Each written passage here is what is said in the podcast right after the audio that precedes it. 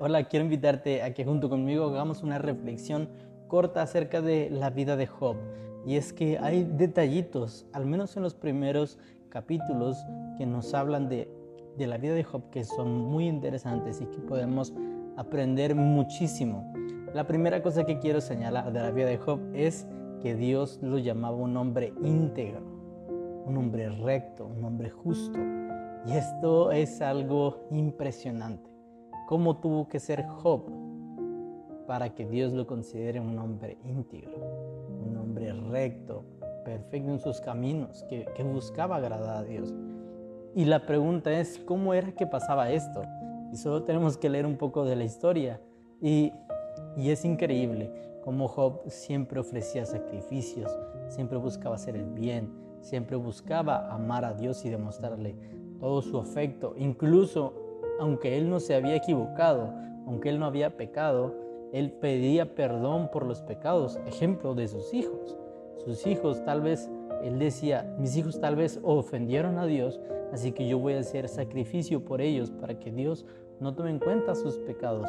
Esto es un corazón increíble, un corazón amoroso de Job. Y por eso Dios lo considera un hombre íntegro. Ahora, algo interesante con respecto a sus hijos es que Dios permite al diablo que toque la vida de sus hijos, de sus, de sus posesiones y muchas cosas. Y la verdad, a mí llama mucho la atención que el diablo toca la vida de sus hijos, pierde totalmente a sus hijos. Y sabes, si nos ponemos a pensar, no sé si tú lo habías notado, pero Job siempre ofrecía sacrificios por sus hijos por si algún día fallaban. Y resulta que ahora sus hijos mueren. Uno haciendo cálculos así fácil llega a decir, tal vez es Dios, tal vez mis hijos ofendieron tanto a Dios que, que, ese fue el precio, el precio de, de, su vida, el, el, hacer algo mal que ofendió a Dios, que hizo que, que, murieran. Job pudo haber pensado esto y se pudo haber ofendido. Pudo haber dicho, entonces, ¿para qué hago sacrificios? Pudo haber pensado estas dos cosas. ¿Para qué hago sacrificios? O tal vez estoy haciendo sacrificios en vano. Tal vez no hay un Dios. Tal vez la vida es así y no existe un Dios. Y todo lo estoy haciendo en vano. A fin de cuentas, Job tenía motivos, muchos motivos para poder negar a Dios. Sin embargo, nunca lo hizo. ¿A qué quiero llegar con esto? Que Dios vio en Job un hombre íntegro, un hombre con un corazón que siempre se iba a entregar a Dios y que jamás lo iba a maldecir. ¿Qué es lo que te quiero decir con esto? Y es que no se trata de maldecir a Dios, sino tener el corazón correcto de tener un corazón humilde, un corazón íntegro, un corazón entregado a Dios.